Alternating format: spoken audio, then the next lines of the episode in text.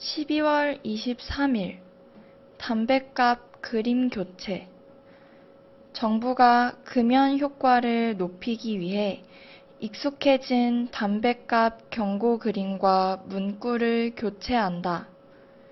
정부는 2016년 12월 23일 경고 그림 표시 제도를 시행하면서 2년마다 그림을 교체하기로 했다. 동일한 경고 그림으로 인해 경고 효과가 떨어지는 것을 방지하기 위한 조치로 해석되고 있다.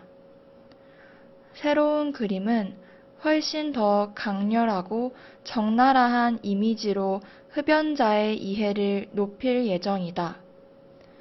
한유资讯尽在韩知